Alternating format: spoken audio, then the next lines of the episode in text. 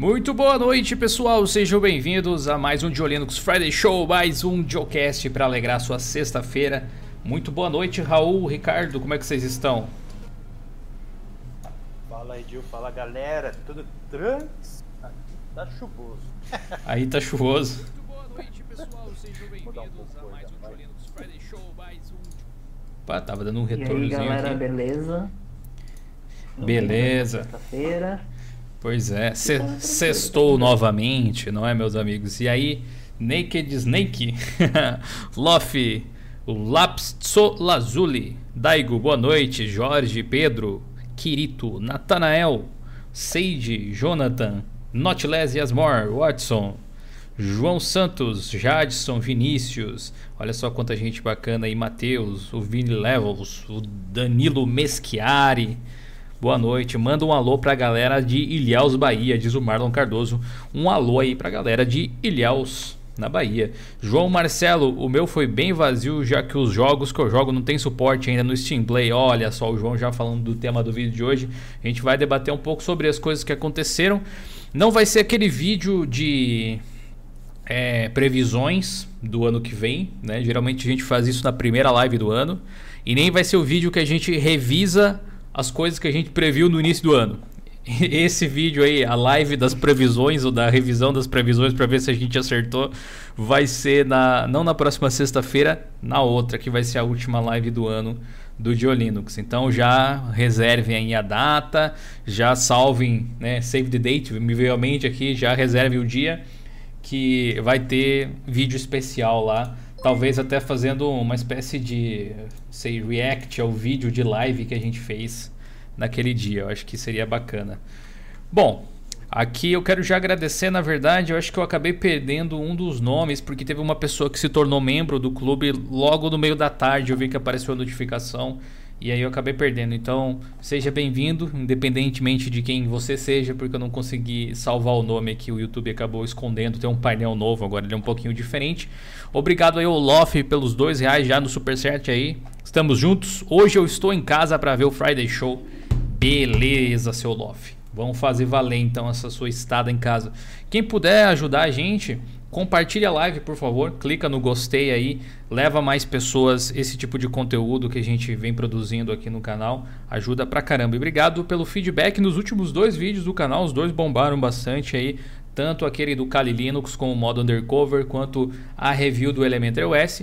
E saibam que eu produzi hoje o vídeo que vai ao ar domingo à noite, 19 horas, de review da versão beta do Linux Mint 19.3. Muita gente já estava pedindo, então se você está querendo saber mais sobre essa versão do Mint, além de acompanhar o blog de Linux, o Raul fez um artigo muito show sobre essa versão nova, você pode esperar aí pela, pela review de sexta-feira, de domingo, perdão.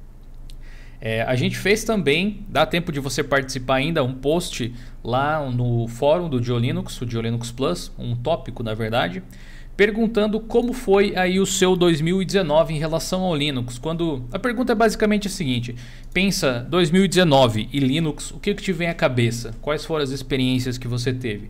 Comente através aqui do chat, comente através lá do Diolinux Plus. A gente vai ler alguns comentários que a galera deixou lá durante a tarde. Eu fiz esse post aí mais ou menos há umas duas, três horas atrás, eu acho. Já teve uma galera que fez vários comentários interessantes, a gente vai dar uma olhada para entender como é que foi esse 2019. Dezembro, aquele ano onde a gente começa a fazer os especiais de final de ano, onde a gente começa a lembrar as coisas que passaram. E esse ano foi muito especial para a nossa equipe. A gente fez muita coisa diferente. O próprio Diolinux Plus, o fórum, foi lançado nesse ano e parece que, sei lá, sempre esteve aí ou estava aí há muito mais tempo. A gente a, adicionou novas pessoas à equipe. Infelizmente, estamos perdendo uma pessoa da equipe agora no final do ano, que é o nosso querido Henrique. Ele não está presente hoje aqui, mas ele é um cara tremendamente especial. Até ele fez um, um post de despedida no blog de Linux. Eu sei que muitos de vocês gostavam muito dele, né? O Henrique, também conhecido na internet como sistemático. Por problemas de saúde, ele vai tirar aí 2020 para se recuperar e aí, quem sabe, voltar com tudo para essa parte de escritas aí do blog e tal. Então, um grande abraço para você que fique eternizado na mente da galera a colaboração que você fez no blog de Linux durante esse ano de 2019. Peço aí, inclusive o pessoal de casa, uma salva de palmas nosso querido Henrique. O cara é sensacional. Valeu mesmo. Jorge Gabriel Azevedo mandou 2 euros, que vale muito, muito mais do que dinheiro. Boa noite, Gil. Café de sempre. Grande abraço de Portugal. Obrigado, Jorge. Valeu pela força. Obrigado por acreditar no nosso trabalho. Então, galera, primeiro link na descrição. Comenta lá no fórum se você quiser compartilhar a sua história também. Você pode mandar fotos também, etc. Siga o canal de lives na Twitch. Coloquei inclusive a palavra hoje na descrição só para ver o que acontecia. Vamos testar, né? Segundo link aí na descrição. Segue o canal de lives lá também. Depois que acabar a live aqui, a gente vai provavelmente finalizar o Portal 2 lá na live, tá? Quem gosta de games e tudo mais do Linux. E acessa aí o Gil Store para pegar uma camiseta igual essa aqui, ó. Power by Coffee, você que não vive sem café, dá pra ver direito aqui? Eu acho que tem que tirar umas fotos legais para compartilhar no Instagram. Vocês podem me seguir no Instagram também aí, ó, arroba Jonathan Simeone. Olha só, agora dá pra pôr Não GIF. É, o. Não é o. É isso que eu ia falar. Ô, louco! Eu não sabia dessa. Professor Evandro, obrigado pelos 4 reais do superchat. Olha aí, ó, café que da hora, cara. Eu não sabia que dava pra dar GIF, não. Pô, Profe- Prof... superchat, que sacanagem, velho. da hora pra caramba. Ah, acho que só no superchat pra não virar spam, né? É, é- é, eu acho que sim, senão ia, ia ser loucura, de fato. É um super, um super superchat. É um super sticker. É isso que eu ia falar, tá mais por um stickerzinho daquele. E ó, pessoal, a galera que é membro do canal agora tem um monte de emotes diferentes. Alguém, algum de vocês, por favor, spama os emotes aí pra galera conhecer. Deixa eu pegar aqui. Tô na minha conta. Que dá pra fazer Já tô. tô mandando aqui. Beleza, ó. O pessoal que é membro, é, o curso de GIMP ele deu uma, uma paradinha de leve aí, não, não tivemos mais episódios, mas a gente postou o curso de Blender completo nessas últimas semanas. tá? Tem todo um. Se quer aprender a modelar uma RTX 2080 Ti no Blender, a gente tem um curso no Dio Linux Play, que é para os membros do canal para isso. Teve, tem- estamos elaborando aí do curso de Shell Script e o de Caden Live para edição de vídeo, que deve sair nas próximas semanas, eu espero. E aí eu quero retomar aí o curso de GIMP. Recentemente eu fiz aquele curso gratuito aqui no canal de marketing digital, produção de conteúdo e como evitar de dar soco no microfone, igual eu acabei de fazer, que o pessoal curtiu bastante, né? E aí eu acabei não tendo tanto tempo assim para fazer a continuação do curso de GIMP, mas ele deve saindo aos poucos aí. O pessoal que é membro do canal, além de acessar o Dio Linux Play, que tem todos esses cursos por um único valor, tem todos esses emotes aí que o Raul acabou de compartilhar com vocês, tem acesso a conteúdo extra na aba da comunidade e tudo mais. Beleza? Então você pode se tornar membro também se quiser ajudar o nosso projeto e ainda ter alguns, algumas vantagens extras no link que está aqui na descrição. Deixa eu abrir aqui o nosso fórum para vocês terem uma noção das respostas da galera. Estou recebendo anúncios aqui ainda da Black Friday. Aí, ó. Tá aqui. Ô, chat, vocês estão de sacanagem com a nossa cara. Faltam uns 68 likes, vai. Vai, para de preguiça, gente. Vamos lá. Boa, boa. Lof, obrigado aí pelo seu super chat. E agora, ó. Caraca, quanta coisa maneira que tem aqui. Eu não sabia dessas novidades. Ó, tem uns stickers diferentes. 99 centavos aí no super chat. Valeu, brother. Teve bastante comentários aqui, mas antes de eu ler o comentário da galera, eu quero perguntar para vocês aqui, Raul, Ricardo, quando você pensa em Linux e 2019, o que, que vem na sua mente, Raul? Hum, eu acho que para resumir em uma palavra seria distro hopping, né? Mas. Ava, jura? Não que 2020 vai ser muito diferente disso, né? Mas eu acho que na verdade tem muito mais do que isso. Porque né, 2019 foi o ano que eu resolvi de fato migrar É. para o Linux. E Foi. depois veio muito mais coisa, né? Além disso, né? Porque foi, foi quando eu comecei a ficar próximo da comunidade do Dio Linux. Aí eu comecei a fazer parte da equipe, então, tipo, mudou completamente, né? A minha Hum. vida, o Linux. Nossa, Deixa eu até chorar O- aqui um pouquinho. O- Mas, de fato, o 2019, na questão de Linux, mudou muita coisa. Pô, que legal. O- Léo Terri- Terrible, Terrible disse que o som do Ricardo tá um pouco baixo. Se você puder tentar aumentar um pouquinho, Ricardo. Pera aí, vou tentar fazer um gambiarra. Beleza. Pessoal, sempre que vocês tiverem um feedback sobre o som ou algo assim, vocês podem falar, tá? Aguenta aí. Nossa, agora tá alto pra caramba. Tá pelo microfone do notebook. Pera aí. Vamos com- Eita. Vamos configurar agora aqui. Pera aí. Agora, agora aumentou. Pera aí, deixa eu ver se tá certo aqui na minha. O som, o som de quem tá baixo exatamente? O meu, do Raul, do Ricardo, de quem? Alô, gente, vocês me ouvem? Eu tô ouvindo, eu tô ouvindo de boa. Pra mim tá, tá um som Não, legal. aqui pra mim. E agora? Peraí, acho que eu aumentei demais. O outro, o outro microfone era melhor, eu acho. É, Agora aquele que tá na, na minha gambiarra. Peraí, deixa eu ver o que que tá aqui no Discord. Aqui tá bom. É, aqui, aqui tá bom também. O pessoal vai dando feedback aí, por favor. Desiste. Pera aí, eu vou, vou tentar aumentar o som aqui um pouco mais. Fala aí, Ricardo. Oi, gente. É, eu, eu acho que tá bom aqui, porque a menos que o meu decibelímetro esteja louco, tá beleza. É, o Luca de... Que, como é que fala esse nome, meu Deus? Como diz o Note. Ah, Luca de Titi. De Titi. É assim que se fala? Detitê. De Titi. Detitê. Detitê. Cheguei Agora do ficou. trabalho já feliz, abraços do Canadá. Obrigado aí pelos seus 2 dólares canadenses, Lucas, que vale muito mais do que dinheiro também. Pô, dólar canadense deve estar uns 4 e pouco aí. Agora tá top? De eu descobrir que eu Agora sou tá um top. saltador, diz o Romero. Bem-vindo ao clube. O Raul é nosso presidente, inclusive. É, Esse ano foi especial para mim de diversas formas diferentes, mas eu venho tratando de Linux há muito tempo, então algumas coisas deixaram de ser especiais, coisas simples como um lançamento de distro às vezes. Eu vi o pessoal dizendo aqui que uma pessoa falou que eu acabei de, de perder o comentário aqui, que acabou passando rápido demais. Ah, que a melhor descoberta do ano foi o Fedora e tal, que se encontrou na distribuição. Eu acho isso muito legal. A minha vez já passou nesse tipo de coisa. Quem sabe eu redescubro alguma nova, né? Ricardo, 2000, 2019 e Linux, o que, que te vem à cabeça, mano? É que eu preciso jogar na loteria, velho. Tá adivinhando muito as previsões. cara, você que fala, cara, como que eu vai acertar assim lá na casa do chapéu, velho? E ainda tem mais por vir, né? Ainda tem mais por vir. Mo- Ainda 2019 não acabou, gente. Vamos lá. Mas assim, pra mim foi um ano de de descobertas, né? Surpresas caindo em vídeo, né? E até acho que aquele papo que a gente tava tendo lá no Slack da equipe, acho que eu tive uma grata surpresa com o Regata OS, né? A distro Com a brasileira. minha distro brasileira, com a minha saga da- das híbridas, eu ainda vou fazer mais dois vídeos no canal, um falando sobre o regata e outro que eu acho para 2020 da, das híbridas, né? Uhum. Então, para mim, o ano de 2019 foi, além do Proton, a toda essa, como é que eu vou dizer? Essa popularidade que eu tô vendo, tem bastante gente já começando a, a ouvir falar de Linux, né? E não tendo medo.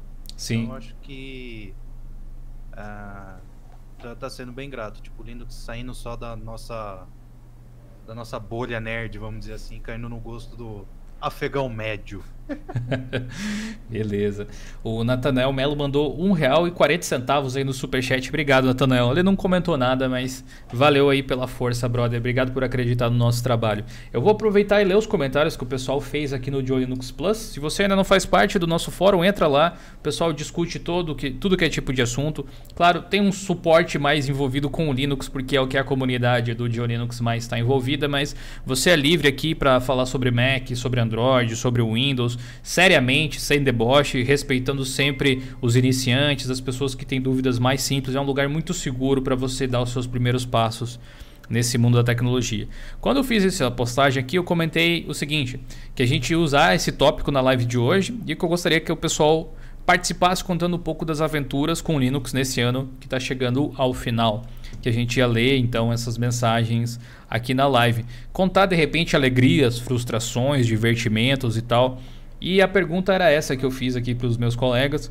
Quando você pensa em Linux e 2019, o 2019 Linux, o que, que te vem à cabeça exatamente? O Raul Dipias, que estava aí no chat, inclusive, um abraço para você aí, Raul. Ele comentou o seguinte: é, o Linux em 2019 me trouxe muito aprendizado, tanto técnico a nível de desenvolvimento, quanto a social principalmente. Olha só que comentário interessante. Eu acho que o maior barato de usar Linux hoje não está nem atrelado à tecnologia em si, mas na interação com a comunidade, vide aí os SDAs que estão sempre influenci... estão, estão sempre sendo influenciados por novos reviews, postagens, etc. O termo SDA pegou mesmo, né? O pessoal é. se, se, identificou aí de os saltadores e distribuições anônimos. Bom, eu tive que saltar por livre e espontânea pressão, né? Senão... Saltitante. Então, olha, o que, que, vocês acham disso aqui? Eu me identifiquei com a sua mensagem, Raul. O, o, lado de aprendizado técnico, acho que aprendizado de forma geral é algo que o Linux sempre me trouxe. Uh, tá nesse meio como um divulgador, alguém que escreve com frequência, ou que escreveu muitos artigos no passado, ou que faz sempre vídeos e tal, faz com que a gente sempre esteja pesquisando. E você percebe que naturalmente você nunca saberá de tudo, sempre tem alguém que sabe mais que você sobre alguma coisa, sobre muitas coisas. E esse processo de aprimoramento que o software livre proporciona, o open source proporciona o Linux, por tabela proporciona, é algo muito benéfico profissionalmente, eu diria. Mas isso que você falou a nível de desenvolvimento social, eu acho também muito legal, porque parece que finalmente a gente está tendo pessoas dentro dessa comunidade Linux que são divulgadores, mas que não são filósofos, digamos assim, a respeito do, do software livre. Que eu acho que isso sempre emperrou um pouco a divulgação, querendo ou não. Eu sempre brincava, ainda uma frase que eu acho muito boa, eu costumo usar nas minhas palestras e tal, quando o pessoal questiona sobre o que foi o diferencial para o crescimento do, do canal, do projeto de Linux, digamos assim, alguns anos atrás que era que era um momento onde existiam muitas pessoas que entendiam de Linux, mas era uma galera que entendia muito de computador e pouco de gente, sabe? Era tecnicamente avançada, mas não conseguia se comunicar com as pessoas de fora dessa bolha. Eu acho que você tem razão. A gente acaba aprendendo a se relacionar com os outros, a trocar ideias de uma forma mais saudável. Eu acho que eu melhorei nesse tipo de coisa também durante esse ano e percebi que se a gente quer dar passos no caso aqui da nossa comunidade de Linux, além do povo que está interessado sobre Linux e buscar pessoas de fora para conhecer um universo diferente, tech e tal, é preciso diversificar um pouco os assuntos, é preciso falar sobre assuntos uh, um pouco incomuns, digamos assim, meio fora da pauta tradicional do canal, porque é isso que traz pessoas novas para conhecer esse, esse universo. O que, que vocês acham? Vocês sentiram que trabalhar com o blog, especialmente o Raul, que começou agora no final a escrever artigos também, mas já vinha me ajudando com o canal lá na Twitch, com o marketing também da empresa, e o Ricardo, que está completando aí um ano, né? Completou, na verdade, um ano. Passou um pouquinho disso, foi rápido. Vocês sentem que trabalhar com esse tipo de coisa mudou a percepção de vocês sobre comunicação com o público, esse tipo de coisa? O Linux trouxe isso para vocês de alguma forma? Não sei. Pode começar, Raul. Eu acredito que sim. Eu ainda estou há pouco tempo, né, escrevendo pro, pro blog em si, mas é um, é um contato diferente. Tipo, eu, eu senti isso mais, na verdade, quando eu entrei na comunidade Linux mesmo, que é essa sensação de comunidade mesmo. Tipo, tá todo mundo o tempo todo se ajudando, uhum. tirando as, as, exceções, né? Sempre tem, mas. Tá todo mundo se ajudando, mundo tirando quem não se ajuda. né? É, é, sempre tem um outro que tá ali causando discórdia, é. né? Mas no, no, geral, todo mundo se ajudando e tentando melhorar para a comunidade em si, quem é desenvolvedor, tentando fazer softwares para ajudar a galera. Então, Uhum. Eu acho que essa sensação é, é, muito legal também, tipo, faz você ver até a vida inteira, né? Não só a tecnologia, de uma maneira diferente também, assim, tipo, ver que nem sempre precisa ser um negócio muito preto no branco, né? Tipo, pode ter aquela questão de comunidade, né? E você fazer alguma coisa de fato para ajudar alguém sem esperar nada em troca. Mas também participando do, do, do Linux mesmo também tem muito disso, né? Da galera comentando Sim. também. É, Sim. Dá para sentir essa questão da ficar é. mais próximo das pessoas mesmo. Sim. Eu vou te dizer assim, não tem a ver diretamente com você nesse caso, Raul, mas eu fiquei emocionado com a o, o feedback do pessoal da postagem de despedida do Henrique, por exemplo. Tanto no Twitter é, quanto no, no no blog lá, dá para ver que Tipo, é, é uma coisa que eu sempre quis, que eu sempre quis transparecer, que eu sempre quis esse tipo de relação. Porque a gente sabe que você que está assistindo agora aí é uma pessoa completa com todo o universo, com, com, com, sonhos, com ideias, com ideais, com projetos e tal. E não é tipo um youtuber ou um pessoal que escreve dane-se quem lê, você é só um número. Não, sabe? A gente conseguiu criar uma relação real com a nossa comunidade. E isso é uma das coisas mais. É, eu não sei como colocar, eu acho mais valiosas que pode existir, sabe? Porque é um projeto social, de certa forma, também, porque a gente visa mudar um pouco de conceito, de cultura mesmo em relação à tecnologia, como as pessoas percebem as coisas. E através de conhecimento e sem forçação de barra, né? a gente conseguiu chegar muito longe aqui no Brasil, em português e tal. E isso graças a essa comunidade maravilhosa que se juntou de pessoas um pouco mais brandas, que não estão aqui para brigar, mas para ver possibilidades, não estão aqui para dizer o que, que os outros devem fazer, mas mostrar o que pode ser feito, sabe? Isso é, isso é bacana demais. O, o que, que você sentiu em relação a isso nesse ano, Ricardo? Ai, cara, foi uma montanha russa, velho. Cara, começou de boa, aí eu falei, ah, não, tá muito tranquilo, vamos começar as polêmicas. ah, acho que comecei a ver de é, realmente enfrentar a internet, vamos dizer assim. Acho que o chat aí, o pessoal que estiver ouvindo vai, vai me entender. Uhum. Porque uma coisa é um outro comentário num vídeo, alguma coisa que você vê e beleza. Aí, tipo, agora completei um ano, eu vejo que sempre vai ter os mesmos Zé Oreia. Ah, outra coisa que vai pegar. Primeiro foi o Diga-se de Passagem, agora é o Zé Oreia.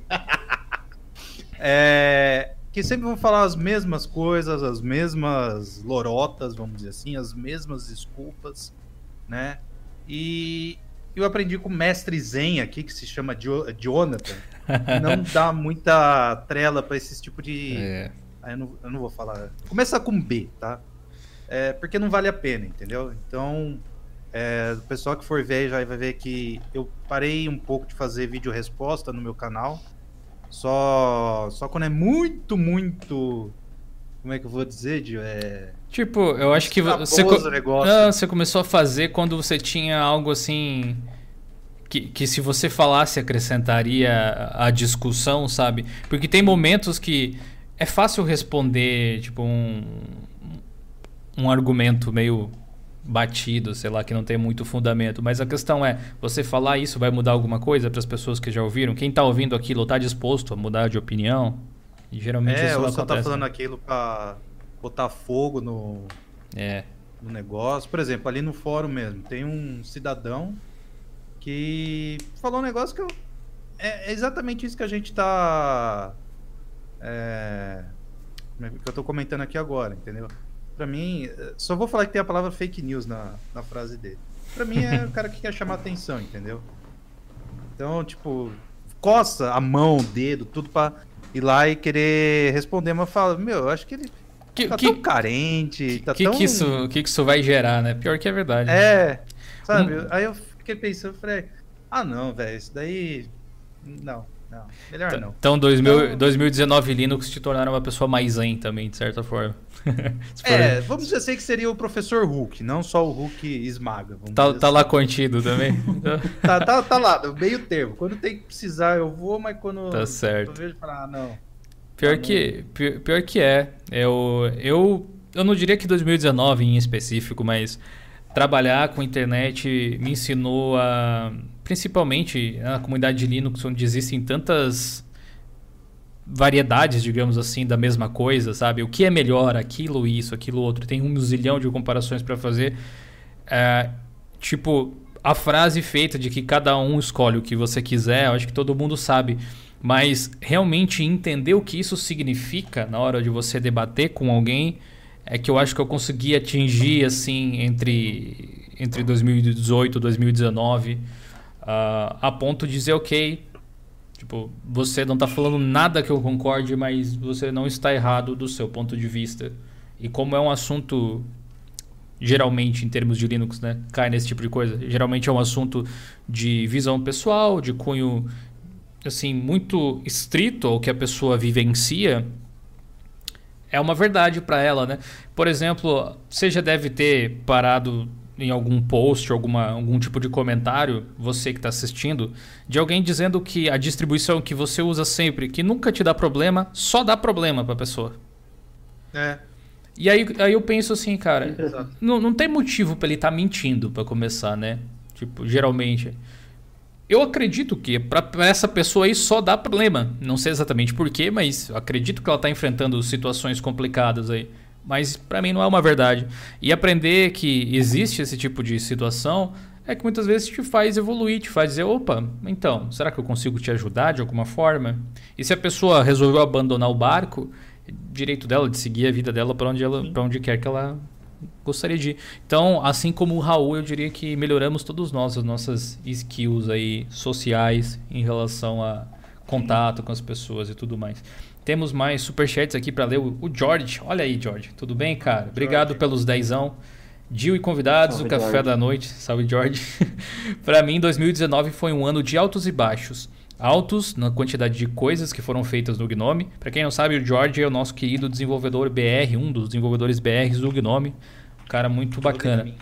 É, e os baixos por quase abandonar o mundo Linux duas vezes. Opa, essa eu não sabia. Conte mais essa história, seu George. Não estava sabendo dessa. Giancarlo mandou dois reais no superchat. Muito obrigado aí, Jean.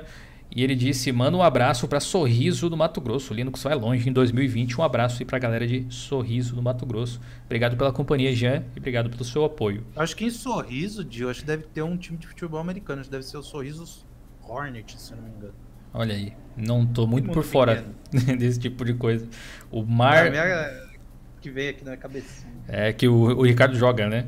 Então, é, eu jogo. Como é que é o nome do teu time, Ricardo? Faz o marketing. Ah, hoje a gente tá com o Ponte Preta Gorilas, aí quem é do estado de São Paulo gosta de futebol, nice. vai conhecer. Quem é de São Paulo, aqui perto da região de Campinas tal, vai ter seletiva agora dia 8, não, hoje é, é 8. Hum. Então, quem for lá, faz um cadastro, entra lá nas páginas tal, tá tudo bonitinho. Boa. Eu queria complementar de o um negócio que você falou aí da que, que o 2019 fez. Sim. Eu comecei depois de um, um uns dois dias aí que eu peguei para me refletir, igual a May faz, entra dentro do casulo. Deu uma congelada? congelada. É, eu vi que eu tinha muita coisa para ainda pôr no meu canal e eu tava é, deixando energias ruins ou pensamentos ruins ou comentários ruins que eu via Sim. por aí afora é interferir, né? Então tem um monte de gente que me é, pergunta, tanto no canal, offline, pela empresa e tal. Por exemplo, como que faz um particionamento de, de HD? Então, mostrar como que eu faço a minha instalação e tornar mais rápido. Um pós-instalação. Eu sei que o Dio já fez, tipo, um monte de coisa, mas eu falei, eu tava com o pensamento assim, ah, ele já fez, para que que eu vou fazer? Né? É, ah, vai ficar muito igual. Pensamento errado. Eu falei, né? não.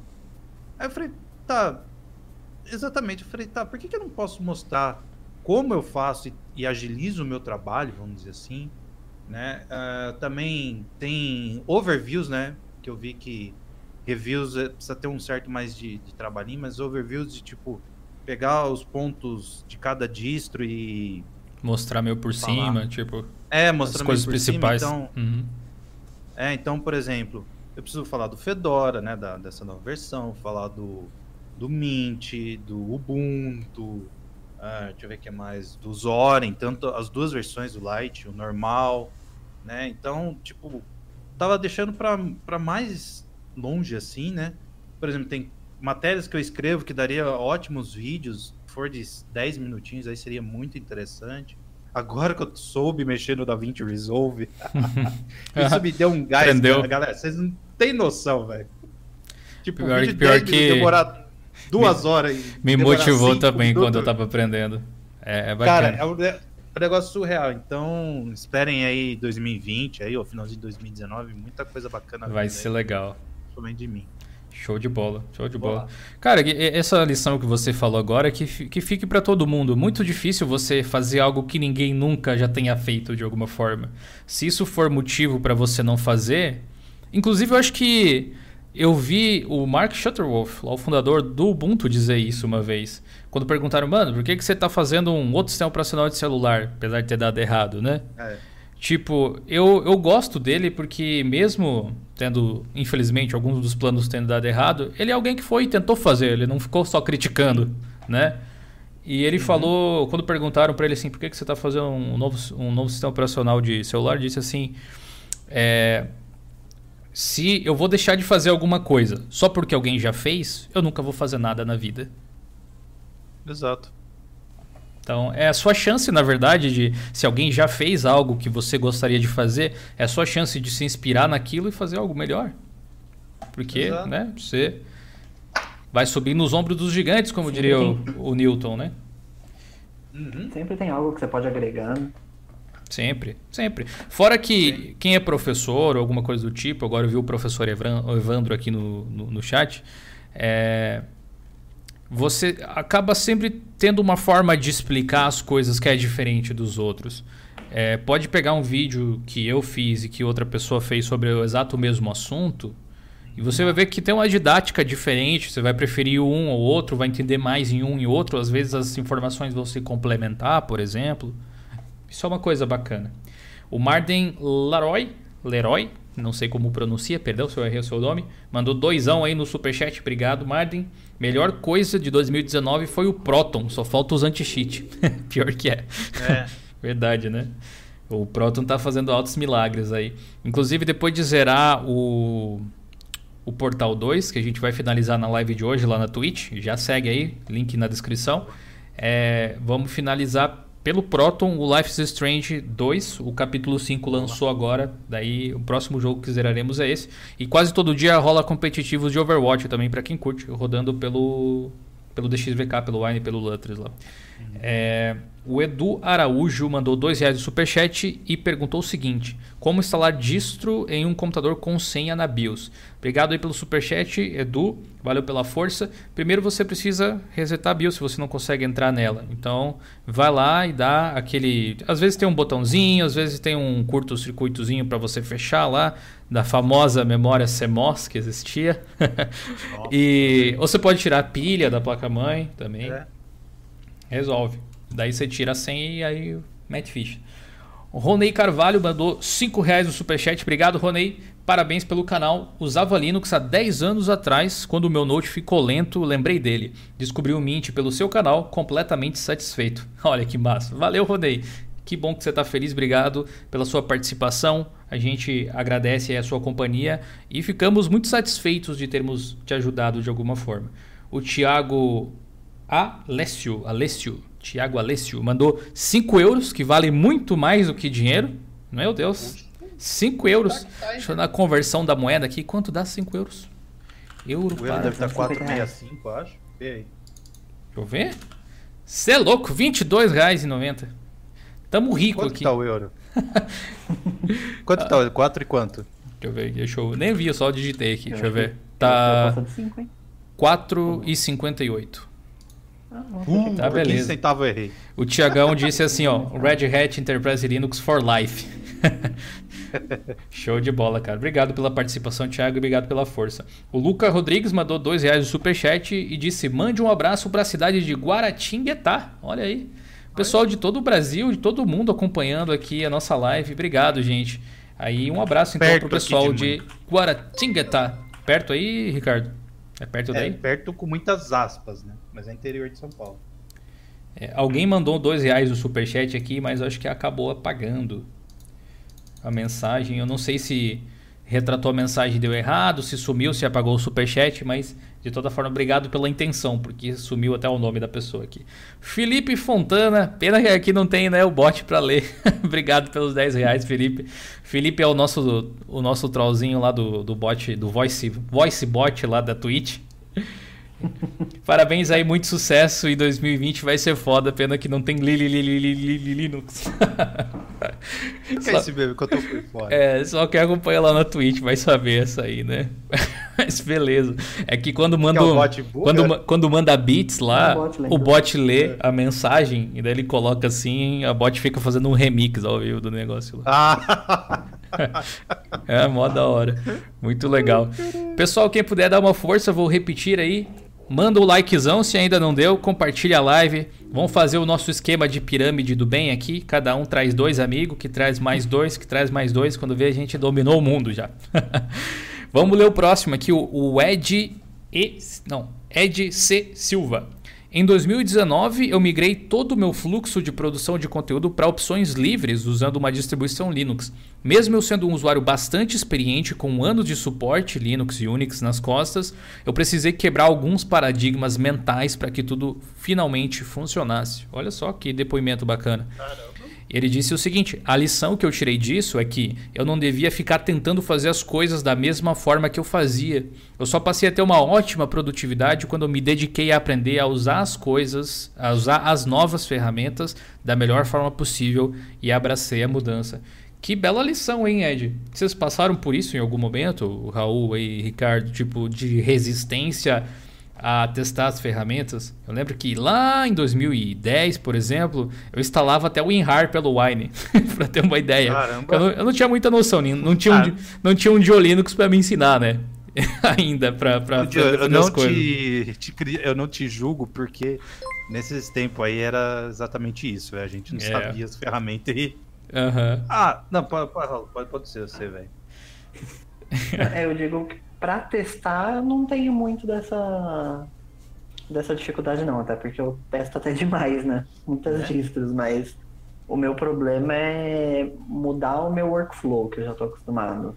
Tipo, eu tô acostumado com um botão no canto tal. Então, tipo, pra eu quebrar esse, Sim. esse costume e acostumar com uma outra maneira de, de fazer as coisas, tem sido um pouco difícil, mas agora eu tô conseguindo tipo, quebrar isso e, e, me acostumando com outras ferramentas. Eu, eu acho que o Ed tá falando exatamente disso, né?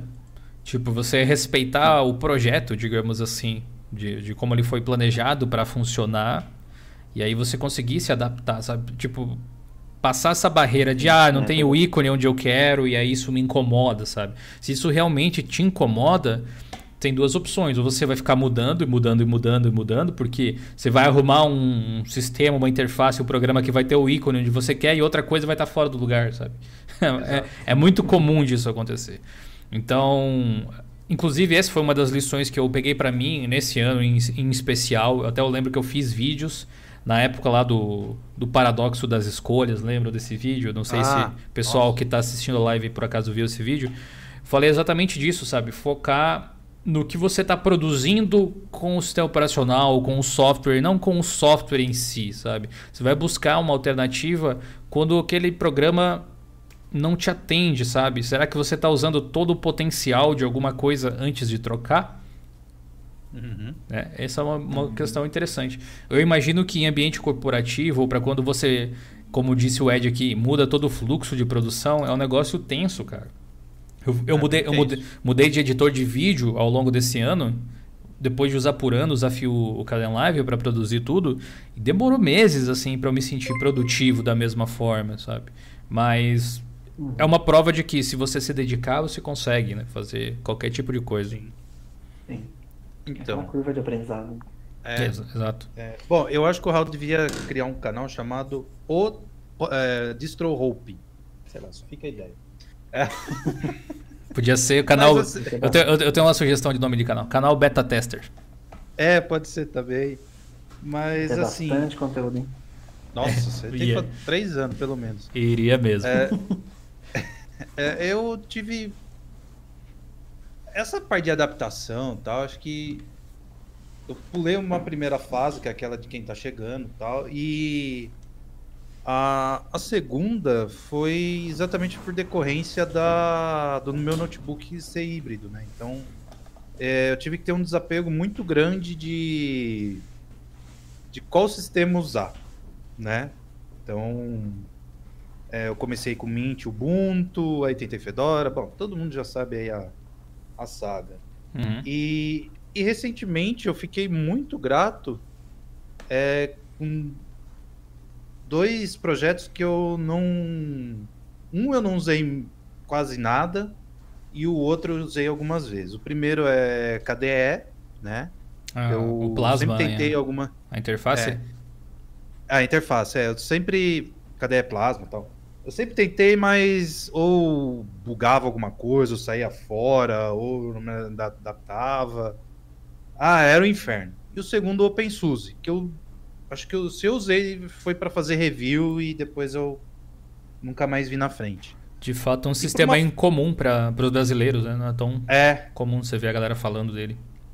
E, e para uma. Volto de, de novo a falar, uma livre espontânea pressão, não é nem por vontade, eu falei, não, vou. Vou, vou ver qual é a, a de, desses dois, né? Que foi junto no, no Regato S. Então, eu hoje eu já estou acostumado com o KDE. Ainda sinto falta de algumas coisinhas que, por exemplo, que eu vejo no, no cinema lá do pessoal do Mint, algumas coisas tem no Gnome e tal.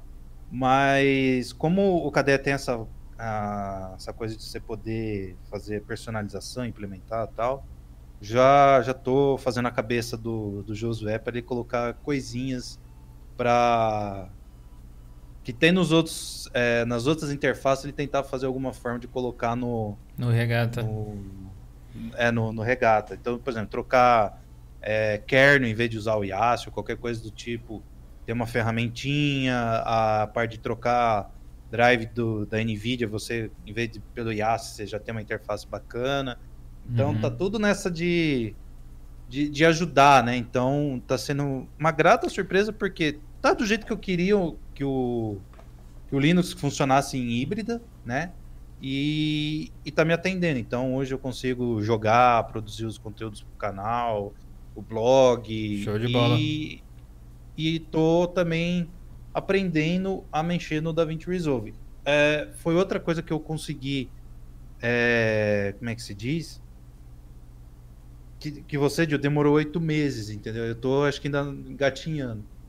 Porque Normal. quando você sai do Caden Live e vai pro DaVinci Resolve, é a mesma coisa você sair de um carro popular e ir pra uma Ferrari. é, é, é não, um salto. Não sei, não, não, sei se chega a tanto, mas é, é, é tem, que, tem, que, tem que pensar mais na frente do programa. É, tem, tem bastante opção. Ou não, você tá num carro 1.0 e vai para um 2.0, vamos dizer assim. Sei. É. É, então, tipo, no, no morro, você põe primeiro e bota pro carro ali da. Ah, Carro 2.0 você sobe em terceira de boa, entendeu? Então foi tipo, tive que pesquisar muito, ah, como é que faz recorte, ah, como é que faz o negócio de, de croma, não sei o que tem. Cara, foi. Uh, eu pegando essa parte, como é que se diz, o básico, eu já me sinto mais à vontade de abrir, sair editando e, tipo, questão de minutos, meu vídeo tá pronto, eu poder upar. Nossa. Né? É corajoso então, fazer esse tipo de coisa, aprender as coisas de novo, assim e tal. Sim, porque é, eu já tive. Eu já tinha receio de mexer no Caden Live. Né? Lá no comecinho. Eu, foi aquela coisa de você aprender.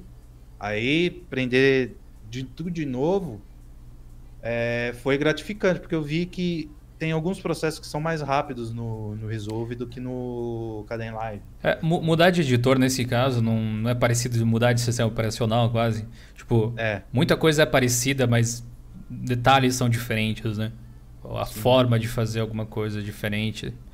Mas bacana o relato aqui. O nosso querido Miura, que tá aqui ó, fazendo um rock and rollzão, ó.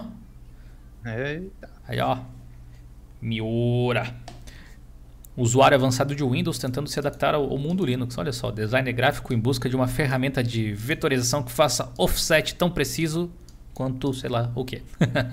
Ele disse o seguinte, ó, em específico, aprendi muito com a comunidade, pois descobri que me divirto tentando ajudar a achar solução para as dificuldades dos outros.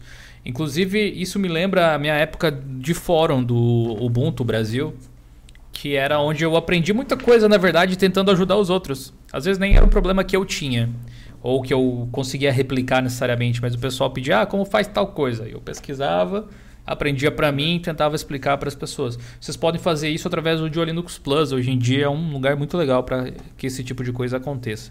Ele continua dizendo o seguinte: é, por muitas vezes tenho certeza que disse muitas coisas erradas, mas em alguns casos é assim que funciona, acredito eu, na base da tentativa e erro, com toda certeza, brother. E também em casa eu instalei alguma distro Linux em todos os meus computadores de uso. Isso acabou envolvendo as pessoas ao meu redor. Com isso, vi minha enteada fazer trabalhos escolares com o LibreOffice, pequenas edições de imagens com o GIMP. Inclusive, minha esposa foi realizar um curso do Google onde ela necessitava dispor de um notebook e não teve dificuldade nenhuma em realizar os procedimentos em uma distro Linux, no caso o Mint. Olha só que legal. De fato, isso acontece muito, né? É, o usuário Linux tem essa coisa de querer mostrar para os outros e tal. Olha só que legal isso aqui que eu estou utilizando. Quando você vê, as pessoas ao teu redor estão mais cientes desse tipo de coisa. Se você Sim. se comunicar de uma forma bacana, e aí eu recomendo o curso de divulgação, o curso de divulgador Linux para quem já é membro do canal. Dá uma olhada lá no Play, tem um curso sobre isso que eu fiz, de como apresentar o sistema para as pessoas. E esse tipo de coisa vai fazer muita diferença a longo prazo. Tudo bem, nem todo mundo vai, tipo, vamos dizer, se adaptar ou vai querer esse tipo de coisa. Mas pelo menos ouvir falar da forma correta e não como muitas pessoas ainda têm aquele conceito de que é difícil, de que é terminal, de que nunca ouvi falar, de que é uma coisa distante, de que eu acho que é difícil, sabe? As pessoas vão ouvir que é bacana e tudo mais e vai saber que existe essa alternativa. Sabe, é o famoso rumor, né? Você conta para um que conta para outro e tal. Parabéns aí, Miura. Espero que você tenha encontrado o software aí que você falou na descrição do seu perfil. O, o Doratox, inclusive, fez um gancho aqui com o próprio Raul, que tinha comentado antes. Ele disse que para ele Linux é sinônimo de aprendizado constante sempre. Se isso não é o suficiente para usar, eu não sei o que é. é pois é, Doratox. Não sei se isso é motivo suficiente para usar de fato, mas que é um aprendizado constante, sem dúvida nenhuma. Sem dúvida nenhuma te coloca em movimento, né, de alguma forma. Uh, aproveitando aqui para ler os superchats, o Ricardo Vilges mandou dois reais do superchat. Obrigado, Ricardo. Parabéns pelo seu canal. Vol... Não, parabéns, Gil. Voltei. Pera. Parabéns, Gil. Vírgula. pelo seu canal, voltei ao Linux. Isso. Obrigado, Ricardo, pela força. O, o xará do nosso querido Hulk aqui. né? E fico feliz em ter te ajudado de alguma forma, brother. Espero que você se divirta nesse mundo aí de tecnologia open source. O Ademilson mandou 5 reais de superchat. Obrigado, Ademilson. Ele disse o seguinte: uso o Mint, estou pensando em usar o Zorin 15 Lite por causa do Wine. Será que terei outros problemas? Os softwares OBS da DaVinci Resolve são fáceis de instalar? Olha, tanto o Wine no Mint é fácil de instalar. acho que você está falando daquela integraçãozinha, talvez. Mas a menos que você precise muito desse tipo de coisa, eu não vejo motivos para você largar um Mint necessariamente, a menos que você goste, sei lá, do visual, do, do Zorin Lite, está usando o XFCE no Mint também, porque o Mint também tem uma versão XFCE, a qual eu sei que o Raul, inclusive, é um grande fã, né? Né? Sim, gosto bastante. É a minha versão favorita do Mint, inclusive. Pois é. O OBS e o DaVinci Resolve se instala da mesma forma praticamente. No caso do Linux Mint, você vai instalar o OBS pela loja de aplicativos ou via PPA. No caso do DaVinci Resolve, você baixa ela do site. E aí do Zorin, você instalaria o OBS através da loja, ele tem um Snap, se eu não me engano. Você pode adicionar suporte a Flatpak. Ah, não, ele vem com suporte a Flatpak, na verdade. Você tem que pode baixar ali do FlatHub, então você tem o mesmo Flatpak, pode ser via PPA. E o DaVinci Resolve é o mesmo procedimento, baixa lá do site e já Elvis. Não tem muita diferença, para falar a verdade, nesse aspecto. Josias Souza, hashtag L2G, Linux Gamers Generation. Muito legal ver as pessoas utilizando essa tag também. Quanta coisa bacana a gente iniciou juntos aqui nessa comunidade, é. né, pessoal? Mandou doisão aí no hum, superchat, Josias. Valeu, cara. Não comentou nada, mas eu sei que você é foda, cara. Você tá sempre acompanhando as nossas lives na Twitch também tudo mais. Brigadão pela força. É, vamos ler aqui o Marco Marques, comentário dele lá no fórum. Com o fim do suporte ao Windows 7, que até o ano passado eu usava em Dual Boot com Ubuntu e esse ano ainda tenho instalado num outro PC, para mim, em termos de Linux, esse, esse ano foi um ano para eu pensar em instalar Linux em hardware velho. Parece que a galera está jogando fora o hardware antigo porque não consegue tornar ele algo funcional. Linux pode ser uma das saídas. Perfeitamente, Marcos. Pior que é, né? Quantas vezes você desperdiça alguma coisa, não só hardware, porque você não conseguiu tirar todo o proveito que né? poderia. De fato. Vocês já instalaram um Linux em PC velho? Raul já teve essa experiência eu aí? O pessoal do, do chat aí já, já fizeram isso? Tem alguns vídeos sobre isso aqui no canal até. Sinceramente, eu nunca. Eu acho, inclusive, não sei se estou, se estou equivocado, mas eu acho que muitas vezes as pessoas confundem computador velho com computador fraco. Não é necessariamente a mesma coisa. Existem máquinas velhas bem potentes, na verdade. A questão de hardware antigo é a compatibilidade de drivers, né? Ou muitas vezes aceleração gráfica, que é um, um chip gráfico fraquinho para o Windows 10 hoje em dia ou alguma coisa do tipo. E aí tem uma distribuição Linux lá com XFCE, com LXQT ou alguma coisa do tipo que pode fazer as coisas andarem um pouco melhor. Bacana. O Léo Lucena comentou o seguinte: apesar das 10 formatações até agora, tá, tá humilde, Léo. Quantas você formatou esse ano, Raul? Só assim, por cima. Perdi as contas 10 só já, num dia. Depende de quantas distros ou quantas vezes. Quantas vezes, né? Quantas vezes passou de 50 fácil. fácil, fácil, fácil. Fácil. Distros. Distros, se for contar, tipo, flavor também, eu acho que umas 20, 20 e pouca, talvez. Preciso fazer depois uma lista das, das distros é. que eu já testei. Rapaz, dá uma lista boa, hein? O Léo, uh. continua, o Léo continua dizendo assim: ó, meu ano do Linux foi bem interessante. Eu consegui me, me livrar 100% do Windows. Estou há seis meses sem utilizar o sistema das janelas. Parece depoimento de ex-viciado. É, é velho. é, o, o, pessoal da SDA, né? Aí, é. Consequentemente, descobri o poder do terminal e esse aumentou consideravelmente a minha produtividade. Com certeza. Não precisa ser programador para mexer no terminal, mas se você consegue dominar um pouco disso, é, você consegue ser bem mais produtivo. A gente tem um curso de terminal para os membros também, lá no Joe Linux Play. Você já deve ter reparado, né? Quantos cursos e quanta coisa tem lá sob o mesmo valor para quem ajuda a gente aqui a manter o projeto funcionando. Então lá também tem um curso de terminal para você dar uma aprimorada nas coisas aí, se você tem dúvidas, aprender a falar a linguagem do terminal. Quem ministra o curso é o nosso querido Thiago Herman Salem ex-desenvolvedor da Canonical e da SUSE, então o cara fez a vida na frente de um terminal Linux praticamente. É o melhor professor que vocês poderiam ter, sem dúvida nenhuma. E eu concordo com você, Leozinho. Eu concordo com você, cara. Eu não sou o tipo de pessoa que é fissurada por terminal, muito longe disso, mas eu sei o quão prático pode ser. E quando você perde o medo de utilizar uma ferramenta dessas ao seu favor, é, Tipo, realmente é um mundo que se abre, né? O Felipe aí, que é um dos nossos membros, que está com o pinguinzinho de boné, tá falando que é o curso de Bash. Isso, esse curso de Bash mesmo, né? É o curso de Bash em específico. Logo vai sair o de Shell Script que complementa esse aí que eu tinha falado antes lá. Inclusive, se você já assistiu esse curso aí, Felipe, dá um feedback aí pra galera o que, que você achou dele.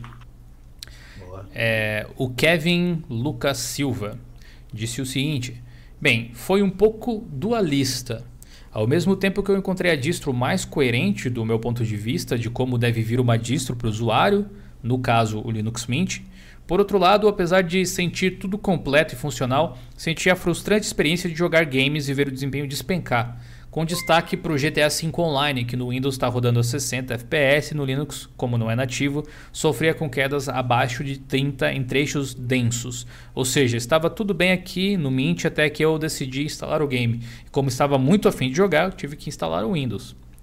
Bom, Kevin, o que eu posso falar em relação a isso? É aquele tipo de coisa que eu tinha comentado lá no início, que eu não tenho como duvidar do seu relato. Provavelmente realmente aconteceu aí com você.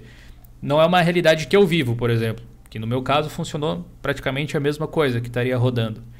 Aí muitas vezes o que, que a gente pode avaliar aqui na situação? Qual é o hardware, se a placa tem um é. suporte é. legal ao Vulkan, né? Que faz bastante diferença na hora de você otimizar ali o jogo.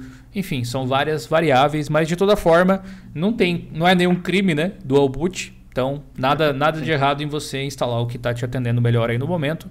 Mas eu fico sempre pedindo para o pessoal quem puder jogar no Linux, jogue no Linux para a gente fomentar esse mercado e criar essa concorrência sempre que possível. Sim. Quando não for possível, não é possível. E tudo bem também, tem problema. Mas bora lá. É, vocês, essa questão de jogo. Eu pedi se vocês já tiveram uma é experiência é sobre isso.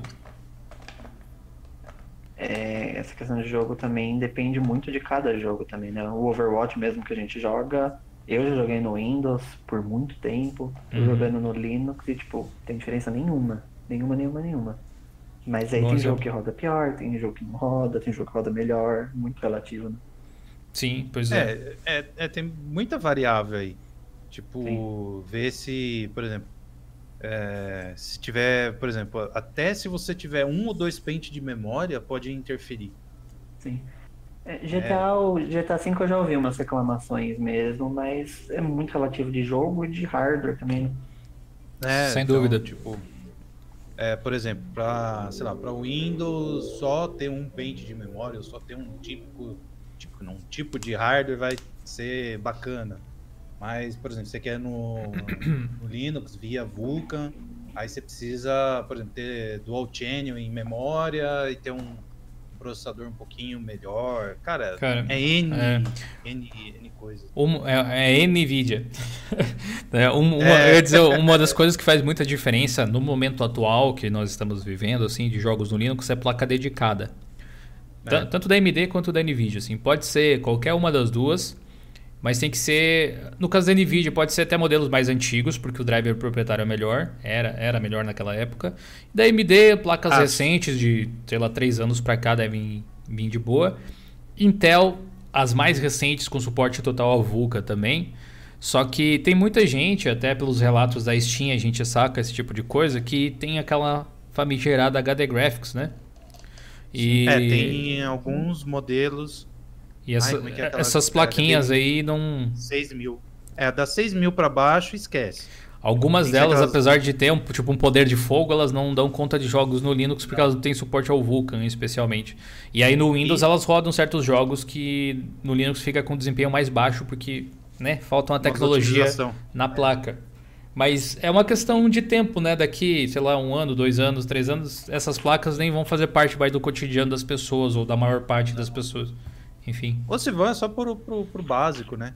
E da NVIDIA, deixa eu só dar um, um asterisco aí. Uhum. É, das placas mais antigas, é, até é, a partir da 700, a GTX, tá, gente? A série GTX 750 Ti para cima, Sim. tudo que tiver para cima, teoricamente é para rodar os jogos de boa. Dessas daí para baixo, vocês vão ter bastante, como é que se diz?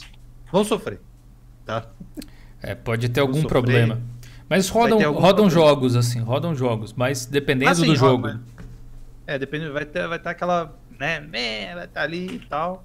Então, deixar só esse disclaimerzinho aí. Uhum. E quem sabe ano que vem, né, matéria que eu vou tentar é. jogar para domingo, ó. Tô programando matéria, gente, olha, vocês nunca Olha só, que menino prodígio. olha só. É, é uma coisa que que eu quero fazer em vídeo também, que eu falei, ué, acho que eu tô numa realidade paralela. Sim.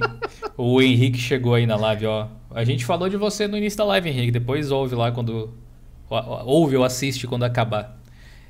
É... O Valdinei Barreto mandou dezão aqui no Superchat e mandou o que parece ser uma pera voadora. Eu, eu não sei o que, que é. Parece ser um, é, é um super-herói, é alguém voando. Eu não sei o que, que é, não, mas obrigado pela colaboração, Rodney. Valeu pela força, brother.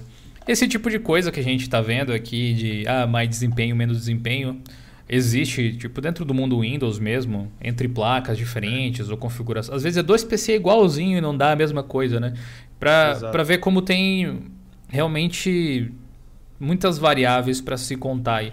Mas a gente espera que ao longo do tempo, 2020 melhore, 2021 seja melhor e tal.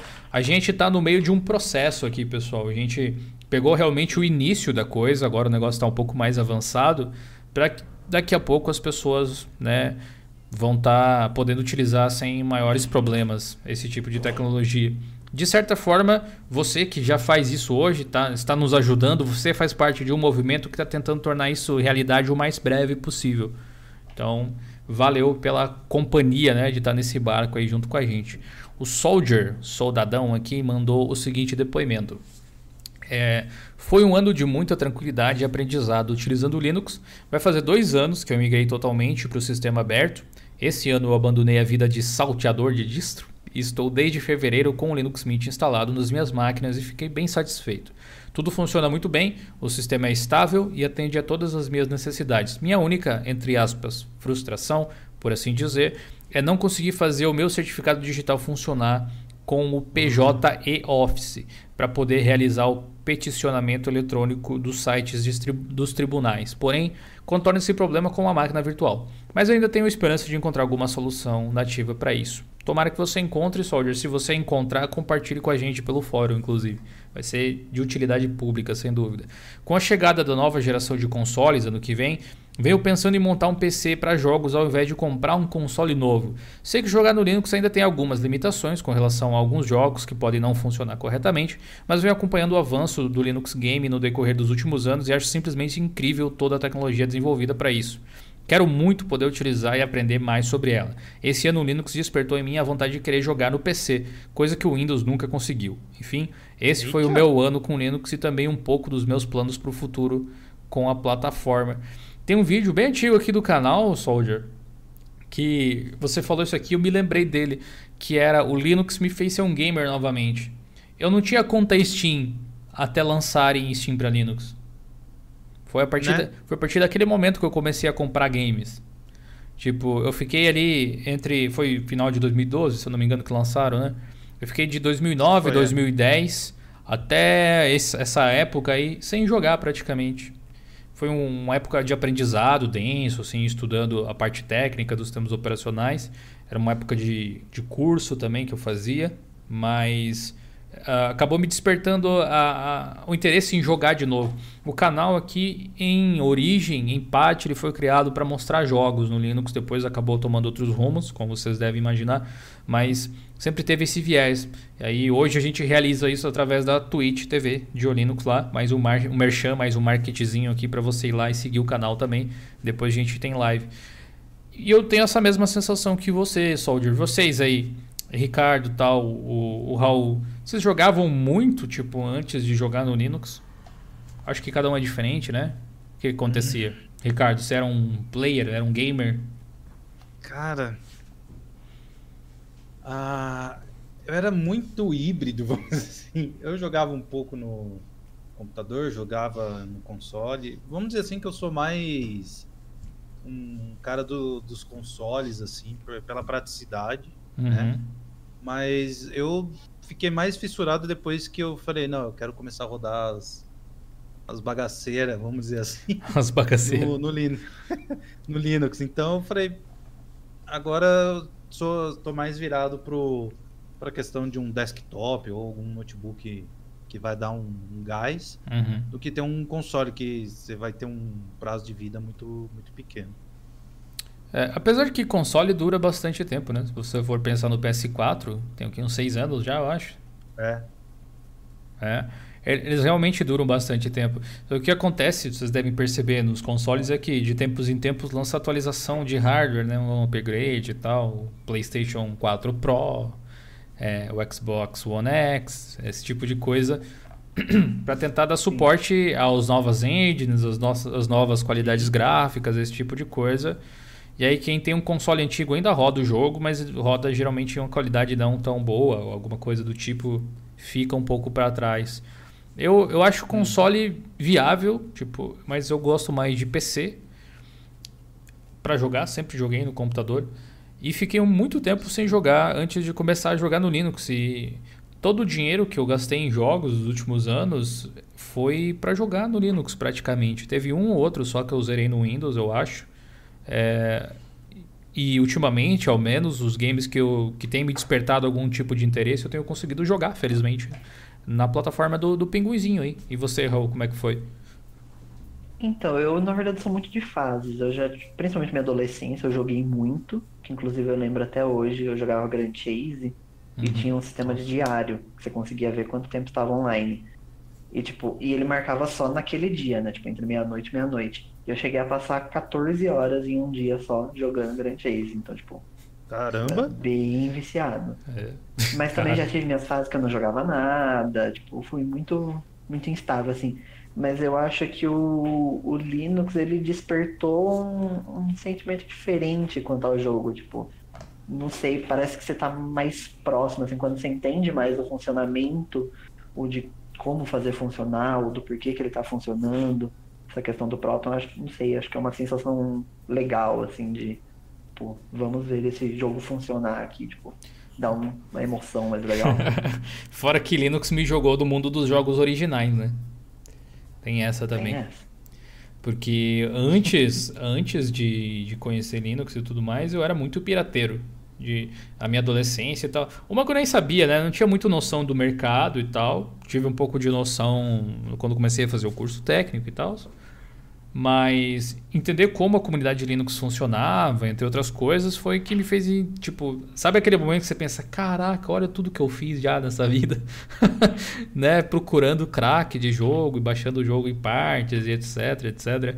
É uma coisa que desapareceu da minha vida e estava fazer 10 anos já praticamente, graças a essa, esse envolvimento com a comunidade open uhum. source. Eu acho que porque, em parte também, porque você finalmente entende o tamanho do trampo que é desenvolver qualquer coisa que seja. Sim. Tipo, você se coloca no lugar de quem faz o negócio e aí você começa a entender. Ah, quer saber? É, sei lá, 10 reais não é tanto assim para um jogo, de repente, sabe? Eu economizo aqui, vou lá e, e, compro. Tem algum, algum de vocês aí do chat que está ouvindo, está assistindo agora, se identifica com isso? Deixou de piratear softwares depois que conheceu o Linux? Conta aí pra gente também. O... Ah, ah, eu, eu comecei a passar isso, velho. Acho que muita gente. O Hero150 é, comentou o seguinte: com o ódio que eu comecei a sentir do Windows 10 e seus bugs, eu acabei mudando para o Kubuntu. E foi uma mudança drástica, porém eu estou me acostumando com o KDE. E o Ubuntu é incrível como o Linux pode ser. E o Ubuntu, tá?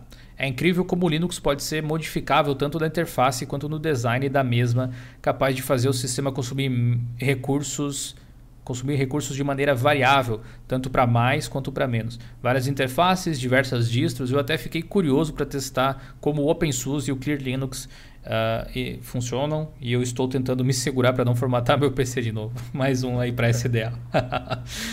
é, cara, Hiro, a gente entende, cara. Mas eu diria que se esses são os seus primeiros contatos, o melhor que você faz é testar, testar, testar. Se você não tem problema com formatar o PC. Que aí você vai criando sua identidade, você vai entendendo o que, que você gosta, sabe? Isso é uma coisa bacana, sem dúvida nenhuma. Que 2020 seja o ano onde você se encontre finalmente, então. O RX Teodoro comentou o seguinte: foi o meu primeiro ano com Linux, 2019.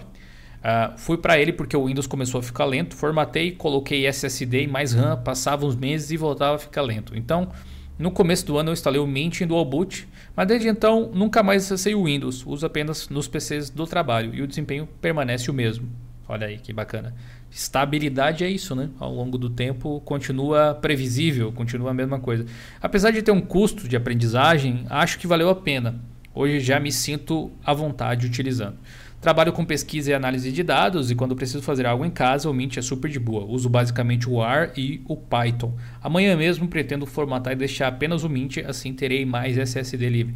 Vou te dizer para esperar, Teodoro. Esperar sair o Mint 19.3, que daí você não precisa. Já instala a versão é. mais recente, né? Apesar que dá para atualizar também, né? Se for ver, não é nenhum problema muito grande. Mas, dependendo da sua ansiedade aí. Bacana. Galera, é muito legal que vocês coloquem esses depoimentos aqui. Vão até o primeiro link que está aqui na descrição e comentem lá se vocês quiserem. Provavelmente a gente não vai conseguir ler todos aqui, mas de toda forma fica disponível para o restante da comunidade interagir e conhecer as suas histórias. Tudo bem? O Juan comentou o seguinte: esse ano foi quase igual aos outros. Bastante fake news da comunidade para tentar fazer o Linux ganhar espaço ganhar espaço e outras besteiras, mas durante seis anos que eu estive usando foi um aprendizado ótimo. Hoje aplico isso em outras plataformas e acabo com qualquer problema, mas dentro desse tempo sempre assisti a tentativa frustrada de tirar o Linux do foco de desenvolvimento. Foi o que presenciei em 2019. Não entendi muito bem, mas tudo bem. Queria um exemplo era dessa isso que não era para ter falado. que, queria entender, tipo, em que Dá uma melancia, em... o prêmio melancia, dá, põe na cabeça. Não, não, pode ser que tenha. tipo, ele teve uma visão que eu não tive, né? Queria saber um exemplo, de repente, disso. Se ele tiver aí na live, pode comentar até, não tem problema não. É, Guarazinho, esse é o fato do meu primeiro ano utilizando. Esse é de fato o meu primeiro ano utilizando o Linux. Comecei a aprender um pouco sobre a distribuição em uma escola técnica com uma professora de qualidade duvidosa, pois a mesma não sabia da existência do gerenciador de aplicativos. Bom também, né? Não consegui aprender por conta própria naquele período, pois tinha um TCC para terminar, mas assisti o canal de Linux para saber das distribuições e o que elas tinham para me oferecer. Depois de terminar o curso técnico, tive um tempo relativamente livre para entrar nesse mundo. Ainda estou aprendendo conforme as necessidades surgem, onde espero largar totalmente o Windows. Valeu, Guarazinho. Seja bem-vindo à comunidade aí também. Espero que você se divirta, meu querido. O The Spatium, que é um dos nossos moderadores, inclusive, ó, comentou o seguinte: confesso que a pretensão de utilização de uma plataforma diferente ao Windows era apenas curiosidade e pela praticidade, os ícones mágicos do lado do Kurumi em 2005, e evitava a utilização de linhas de comando. Agora, em 2019, além de estar acostumado com a praticidade e total liberdade que tenho com as distribuições, sempre me pego testando outras distros para testar determinadas funções específicas. Um detalhe que mudou ao longo dos anos foi a minha preferência atual por linha de comando, por achar em alguns casos ser mais rápido e transparente, além de, além de intrigar quem vê. Quando você abre um terminal Linux é, você, e você muda de diretório, Hackerman, dá um ls lá, né? um apt update, puro hacker. Para o meu perfil de usuário, que não sou de jogar, consigo manter o foco e ser muito mais produtivo com todas as coisas que hoje vejo que me facilitam. Olha aí, alguém que se encontrou novamente, muito legal. É. E obrigado por toda a ajuda que você tem dado aqui na moderação do fórum, brother. É nóis. É, o Paulo comentou que esse foi o ano do Linux para ele. O ano em que ele conseguiu utilizar de verdade para fazer tudo o que precisa no laptop, estudar, trabalhar e um pouco de diversão. Diz que está trabalhando com programação web. Além do laptop de produção, é, conectou o computador de 2019 à Smart TV dessa forma, que ficou ótima com o Ubuntu, ao mesmo tempo que ficou um PC na sala para quem precisar usar. Eu também faço isso, sabe? Também gosto de ligar o PC lá na sala. PCzinho assim, um mini PCzinho da hora pra caramba. É, o Léo comentou o seguinte: para mim, o ano de 2019 realmente foi o ano do Linux, só que no notebook. Comecei a utilizar o Linux em fevereiro com o Ubuntu 18.04 a curiosidade e as vastas distros Linux me fizeram saltar nesse meio tempo entre várias distribuições e ambientes gráficos. Até há pouco tempo estava sofrendo com SDA, mais um membro. Por incrível que pareça, eu voltei, voltei no Ubuntu 18.04 em meu notebook de trabalho. Eu pretendo sossegar nessa distro e me aprofundar mais nela, em especial do terminal e em outros detalhes, envolvendo servidores e redes. Aproveitando o curso técnico de informática que eu estou fazendo. Um abraço a todos. Valeu, Léo. Que esse ano aí seja incrível para você também. Obrigado por contar o seu depoimento. Nós temos algumas publicações novas aqui, ó. Um monte de gente se cadastrando no fórum que é novo. Aqui é o primeiro comentário de todo mundo. Deixa eu ver. A gente tem mais alguns minutos aqui, pessoal. Eu vou fazer o seguinte. É, eu vou pedir para que o Raul e o Ricardo selecionem alguns comentários aqui do pessoal no chat para a gente responder as dúvidas deles. Enquanto isso, eu vou dar uma filtrada aqui nesses, no, nesses novos comentários aqui e ver qual que a gente pode ler, pelo menos é, da live de hoje ainda, porque não vai dar para ler todos, beleza? Então, dê uma olhadinha aí enquanto eu tomo uma água. Fale alguma coisa aí para manter a audiência do rádio ligada. Alguma coisa. Temos um comediante entre nós. Fazer o barulho de cascos de, de, de cavalo. Radionovela. Ah, é, rádio novela. Ah, tá bom. Uh, acho que tem muito aqui no, no chat. Acho que o pessoal tá mais interagindo entre si. Uh, deixa eu ver aqui.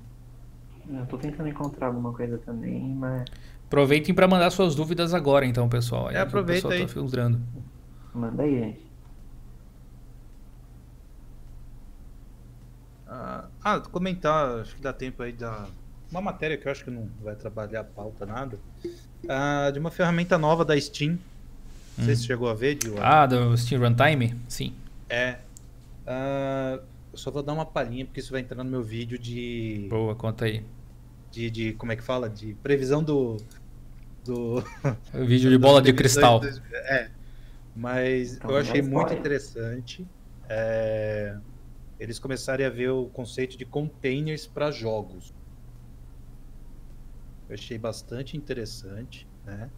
Uh, e isso, eu acho, na minha opinião, vai facilitar, por exemplo, para quem já desenvolve em Linux, né, os jogos, Então, por exemplo, Days to Die, o 99 Vidas, o A Lenda do Herói, uhum. mais um monte de outro, né? Que não precisaria se preocupar, por exemplo, em ah, em lib, essas coisas, como, como na, na, minha visão, eu acho que vai atrair uh, outras produtoras para o Linux. Então, eu imagino que dentro dessa runtime, os caras lá da Valve pode colocar um Proton já, entendeu? Alguma coisinha mais elaborada. Então, eu acho que pode dar bom isso daí né? Mas eu vou aprofundar no meu. É, essa essa essa Steam Runtime ela tem uma jogada mercadológica bem interessante. Sim. É, que é o seguinte, tipo assim, o Windows até que é bom nisso, não é, não é ruim no que faz, mas existem problemas de você rodar jogos que você comprou na Steam que são muito antigos do Windows 10 hoje em dia, né? O, Windows tem uma Exato. boa retrocompatibilidade até se você for ver, não é tipo um macOS que destrói tudo cada versão praticamente, né? Né? Mas é, o Linux ele não tinha esse problema até ter a Steam. Exato. Então. era o máximo a, o Tux lá, o Carter Tux e já era, velho. É, a, agora que existem os jogos, tipo assim, eu é. comprei o Left 4 Dead 2. É. Foi feito lá em 2012 para Linux. Foi lançado ainda antes para Windows, na época feito em OpenGL. Exato. Funciona muito bem. Tipo, é um jogo estável, que recebeu todos os patches que deveria receber ao longo do tempo, né? Um jogo antigo da Valve e tal, clássico. É, mas eu comprei ele, entendeu? E se daqui, sei lá, 5 anos eu quiser instalar o Left 4 Dead 2, vai funcionar na minha distro Linux, será? Né? Eis a questão, porque ele talvez esteja associado com bibliotecas ou versões do OpenGL lá do Ubuntu 12.04, Exato. que é uma LTS. E o Runtime entra exatamente nesse tipo de situação, conternizando os aplicativos ou as, as runtimes, né, as bibliotecas e tal, é. para que exista essa retrocompatibilidade. Então, evite esse tipo de problema. Vai fazer com que jogos antigos possam funcionar em distribuições Linux novas. O que prova mais uma vez que essa ideia de container, não é bem um Flatpak nesse caso, né? um Flatpak, um é. Snap, alguma coisa desse tipo, são o futuro da distribuição, são o presente já em muitos casos. O Docker é, uma, é um tipo de tecnologia muito prática que tem seus contras, como a gente sabe, mas eu acho que do ponto de vista de implementação das coisas é muito mais viável, é tipo muito mais fácil você lidar com os contras. Ah, é, tem, tem que baixar mais arquivos, ocupa mais espaço. É um preço baixo, né? A, a se pagar sob, a, sob o meu ponto de vista. É isso aí. E eu acho que, por exemplo, os desenvolvedores podem até atualizar os jogos né? Sem se preocupar, ai, será que o sistema vai estar tá compatível? É, vou ter que refazer vai, a compatibilidade. É, é. Já é. tá lá, manda fogo, ó, só precisei jogar tal lib, tal coisa e Justamente. continua funcionando. Então, achei muito interessante essa essa ferramenta tá em beta, alfa, sei lá, tá ainda em uhum. desenvolvimento. Uhum. Então, galera, se vocês forem é, testar essas coisas, tenham em mente que não é a milagre, assim, que estalou o dedo que vai vai funcionar, entendeu? Então, vai... tanto que você tem que estar tá com, com a Steam Beta tudo mais, então... É, ainda, ainda tá chegando o, o tá recurso, tá né? A Michelle Mas Cássia aí pediu o review do Bliss OS, é um Android desktop, se eu não me engano. Eu tenho ele baixado aqui, tá... a ISO tá na minha área de trabalho, inclusive. Não pude testar ele, ainda não tive tempo, não prometo para 2019 mas em algum momento é. sairá. Não só dele, mas eu quero fazer um comparativo ou alguns vídeos de distribuições Android e desktop. Eu acho que pode ser um conteúdo interessante para vocês, meus amigos. Encontraram algumas perguntas ou alguma coisa que vale a gente dar uma comentada? Enquanto vocês dão uma olhada aí, eu vou ler o comentário do Joseph, lá do, do Linux Plus. Ele comentou assim: Uma longa e divertida aventura com o pinguim. De verdade, eu tô adorando esse mundo mesmo, tendo dificuldade em algumas coisas. Joseph é o mesmo cara lá da Twitch, o Red Venom Extreme. Como o Wine e alguns emuladores. Mas, sinceramente, eu me apaixonei por esse mundo, o canal de Linux e o cara do TI me ajudaram muito a evoluir. Muito obrigado. Muito obrigado Opa, a você. E aí, valeu. Aí, ó. Aí, ó, show de bola. Show de bola. E o do, do Esdras, que tá mais pra cima também. é, do Esdras. Vamos ver. Esdras Tarsis, o nosso homem vinho. É, é, o Esdras comentou: para mim foi um ano como os anteriores. Eu estudei bastante, eu aprendi várias coisas novas. Foquei esse ano no projeto Wine, por isso que eu chamei ele de Homem Vinho.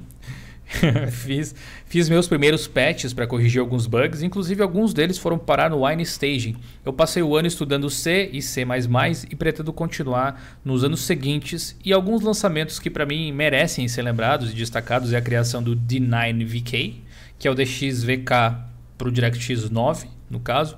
Por isso que hoje o LOLzinho roda, que é um, uma beleza. beleza. A única questão, inclusive isso remete a outro comentário lá de cima do, do brother que tinha falado que tinha um desempenho baixo do GTA. Esse é o caso. Tá Se a sua placa consegue usar Vulkan, no caso do LoL, roda bem. É, já do caso do Windows, é, quando você tem o, uma HD Graphics que roda o DirectX 9, ele vai rodar bem também.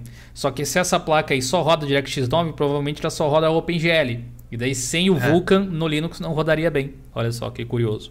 Então, tem, tem esse exemplo aí. Além do, DX, do D9VK em janeiro, ele comentou que o lançamento recente, até que a gente comentou no blog do ACO, o AMD Compiler, e do F-Sync pela Valve, uh, que consequentemente trouxe vários aprimoramentos para o Proton e para o Lutris, são os destaques que ele faz. Realmente foram destaques aí para o mundo dos games, né? tecnologias que muitas vezes estão, na verdade, é, atrás do palco, né? Então no backstage ali que fazem a mágica acontecer para você. Quando você clica lá em jogar, que só funciona que nem mágica, que é inacreditável que um software como o Wine faz, né?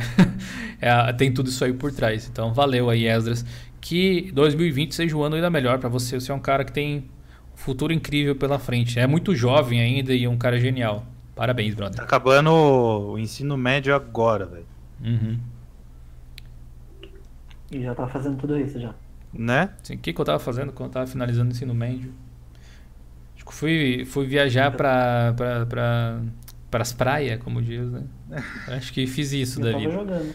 É. E ainda trouxe, ainda, ainda trouxe para casa um, um, barquinho azul de Iemanjá, que eu nem sabia que era isso, só porque eu tinha gostado do barco. Trouxe uma oferenda do, do mar para casa. ah, pensei que você ia falar que trouxe micose. Roubei. Enchi, enchi de concha, porque pobre faz isso quando vai pra praia pela primeira vez. Volta pra casa cheia de concha. Né? Era, foi isso que eu fiz quando tava saindo da, da, da escola, eu acho. É, o Ezra está fazendo coisas muito mais produtivas do que eu fiz. Acharam algum comentário aí pra gente tirar uma dúvida, uma não, pergunta? O, o Gabriel. Fonseca, eu ia dizer... Não é bem dúvida, na verdade. É. Ele perguntou: pagar pelo Zorin Ultimate 15 vale investimento? O que vocês acham? Eu diria que não é um investimento necessariamente. Mas vejamos, ó, qual que é a minha posição em relação a pagar por ele em específico? Pensa no pagamento que você está fazendo como uma forma de contribuição para o projeto. Porque basicamente os recursos que eles trazem ali são aplicativos pré-instalados que você poderia instalar depois são alguns temas extras naquele seletor de tema que você poderia fazer manualmente com o Gnome Twix. Então, tipo, não é algo que eles não colocaram uma espécie de limitação, sabe? Ah, se você não pagar, você não tem isso. É simplesmente se você pagar, você tem algumas facilidades extras ali e você tem suporte por parte deles. Eles te dão uma atenção maior para tirar dúvidas ou coisa assim. É, é para isso que serve, mas principalmente para você ajudar o projeto de alguma forma. Tá? Então, se vale ou não a pena depende de como você se sente em relação ao projeto, eu diria. Beleza? O BN aí, gamer, tá pedindo para ler o meu comentário. Não sei qual que ele tá falando exatamente. É, o Rogério Andrade, que é um dos membros aqui do canal, disse assim: entrei para o mundo Linux há um ano porque não tinha grana para comprar uma máquina nova. Daí um amigo programador sugeriu salvar a máquina velha com a instalação do Ubuntu. Não volto para o Windows. Olha o Rogério. Máquinas antigas aí, Linux mais uma vez combinando, né? Show de bola. Né? E a gente percebe que o que une as pessoas é o ódio pelo Windows, né? Pelo visto.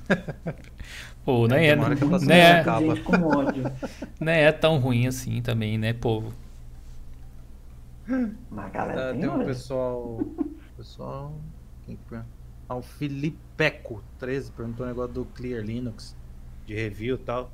Cara, é o seguinte, você faz programa. É, faz programa é bom, hein? Você então, faz, né? faz, a programação tal, ele é muito interessante. Mas pro uso do dia a dia, cara, eu não recomendaria. Sim, de, de coração mesmo. O pessoal lá do Clear foi muito solícito e tal. Mas por hora, na minha visão, não sei do pessoal aqui da, da banca, ainda não está pronto para usuário final. Hum. Mas o futuro diz que eles querem esse mercado também. Entendi. Ah, o BN, acabei de achar o, o, comentário dele aqui no fórum. Ele disse assim: Eu utilizava o Windows 10 original com SSD e sem tranqueiras instaladas, cleaners e coisa do tipo. Após uma atualização de build, o sistema ficou bem ruim. Fiquei de cara, lembrei quando o meu amigo instalou o Deepin e achei o sistema bacana, mas ainda estava naquela de Linux não tem programa, entre aspas. Embora já tivesse usado o Mint várias vezes na VM, instalei o Deepin Dual Boot e pensei comigo, entre aspas novamente aqui é uma citação, eu vou usar essa bagaça e ponto. Curiosamente, alguns dias depois o Proton foi lançado. A partir daí foi uma foi um vai e volta sem fim, no bom sentido. Fiquei um tempo no Deepin, fui pro Mint, comecei a testar todas as distros possíveis e acabei no Art. Sempre que testo outra distro, acabo voltando para ele. É, tem gente que se identifica com alguma distribuição e vai na fé, né, cara? Eu acho o Art legal, até já pensei em utilizar algumas vezes, mas. É... Não sei, cara. Foi de extremo. Né? Não, é. Tipo, o Rolling Release não me atrai muito. Assim, é, meio... Não estou dizendo que é ruim. É aquele lance que eu estava dizendo assim, de as pessoas pensam diferentes e você respeitar o ponto de vista da pessoa, entender que porque ela discorda de você não significa que ou você ou ela estão errados. Esse é um, um, um, é. um exemplo claro. Absolutamente, provavelmente aí o melhor sistema para o BN Gamer aqui é de fato o Art. Não é para mim necessariamente. Mas eu tirando essa questão do rolling, não tem nada que me atraia no art, na verdade. O rolling já não me atrai muito, mas é a característica que eu mais me agrada. Tipo, montar o sistema do zero, deixar ele enxuto, é bacana. É, não é, mas o art não é o único lugar que dá para fazer isso. Se eu realmente quisesse isso, eu faria em outros lugares também. O acesso ao AUR é um ponto que eu gosto muito, que é um ponto forte do Manjaro também. E fora isso, depois que você instala tudo que você precisa, funciona exatamente do mesmo jeito que as outras. Então, para mim foi assim, sabe? Para mim é assim. Mas eu acho uma, uma das distribuições mais interessantes, assim, porque foge um pouco da, da curva, né? É um pouco diferente do que algumas outras voltadas para desktop, porque o Art eles não tem esse foco. O Art não tem o foco em solucionar um problema especificamente. Ele tem o foco em atender um tipo de usuário em específico, né? E, e as pessoas que se fecham com esse ideal, que se fecham com as propostas do arte em específico, não poderiam dizer outra coisa que não, eu adoro esse sistema, naturalmente. O, deixa eu ver quem falou. O Matheus Meirelles disse que o arte mais o i3WM é o poder. Né? Todo focado em, em teclado ali e tal, né? Principalmente. O pessoal faz umas customizações bem legais. Aqui no fórum tem aquele tópico lá de mostre o seu desktop Linux, que tem a, a estreia dele, se eu não me engano, é um i3WM do, do Durval, lá do Lavrodinho. que é todo cheio dos, essa... dos pirocópteros e tudo. Né? É, muito da hora. Ó, pergunta capciosa aqui do Ryan Palma, ou Ryan Palma. Gil, qual distro você acha que bate de frente com o OS X e o Windows 10 atualmente? em questão de é, UI e UX e estabilidade. Oh, agora o bicho pega. Bom, de estabilidade, qualquer uma quase de, de é. que, que, trabalhe com um ramo estável, assim, que, tipo, convenhamos que o Windows não tem sido a coisa mais estável do mundo nos últimos tempos. Né? Eles têm sofrido bastante com atualizações e coisas assim. As últimas versões, aparentemente, foi, foi da hora. Pelo menos aqui no Windows que eu tenho aqui em casa, não deu pau nenhuma na última atualização. Foi de boa. E, para falar a verdade, nas outras que eu tive, eu não tive problema também. Mas o que não falta daí é relato das pessoas na internet dizendo que deu alguma coisa. Eu acho que em termos de UX design, o macOS ele é muito primoroso assim. Hoje ele não é tão coeso quanto já foi um dia. Talvez o Jobs forçasse isso na Apple, de alguma forma. É. Mas se você for ver, hoje você tem aplicativos que seguem um layout diferente e tal. Assim. Ainda assim se encaixam bem na interface. O Gnome, por exemplo, se você for trabalhar só com aplicativos Gnome, ele é super coeso. Todos os aplicativos se Sim. conversam, falam muito bem ali entre si e tal. Então eu acho que o Gnome ele tem um, um refinamento visual que chega próximo do, do macOS assim, em termos. O KDE, por outro lado, tem um conceito visual totalmente Windows. Ou Windows tem um conceito visual totalmente KDE Plasma. Então tem essas duas questões. Eu acho o Mint super estável.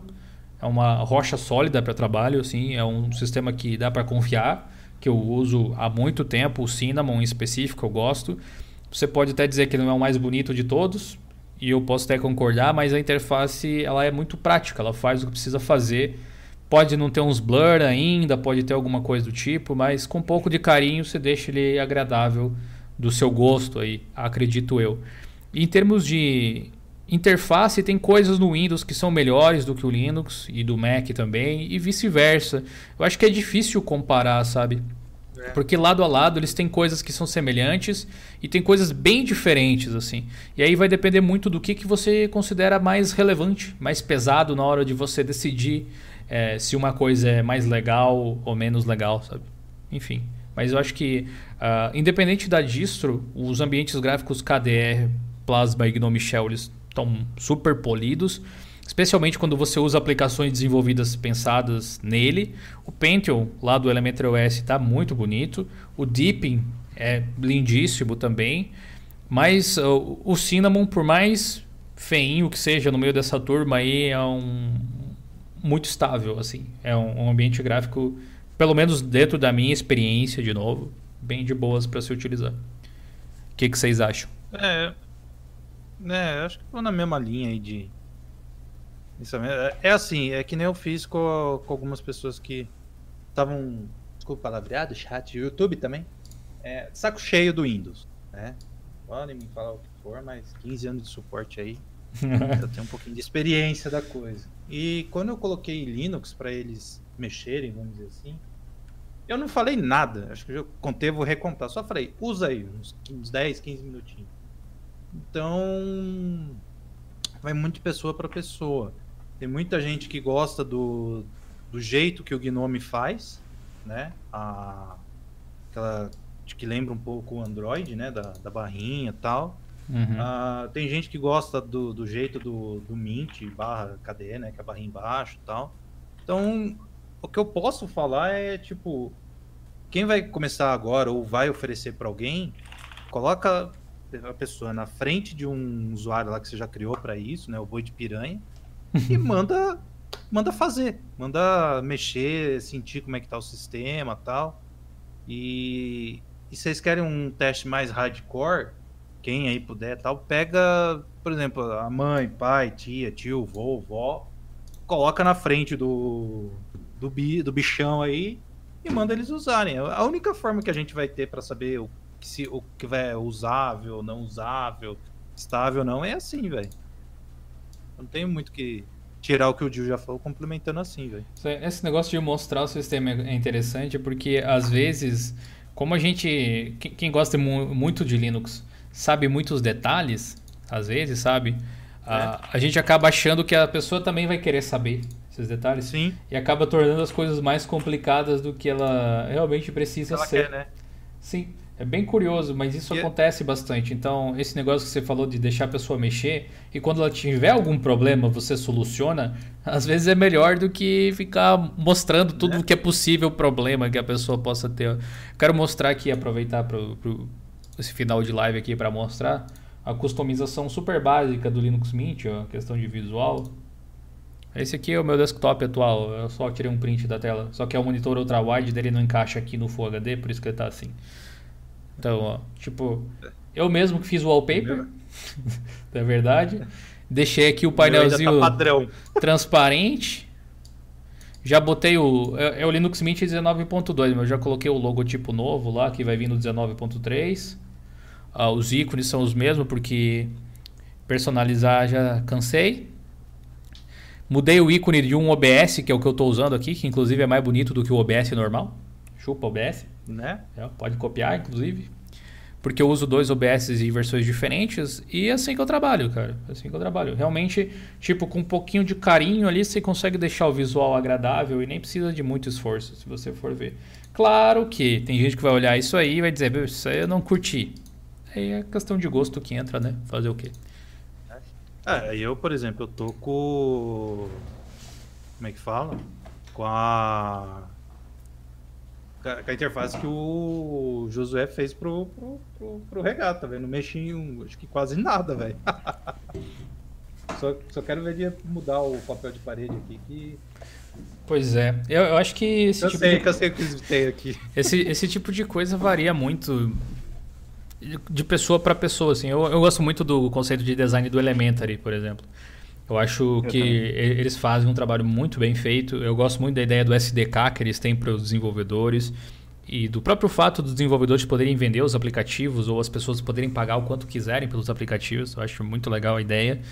É, e, e quando você vê os aplicativos curados, que eles chamam na loja, você vê que quando você desenvolve é, pensando para o sistema operacional, para a plataforma, as coisas ficam tão integradas, tão bonitinhas. É muito Apple, né? Nesse, nesse tipo de coisa.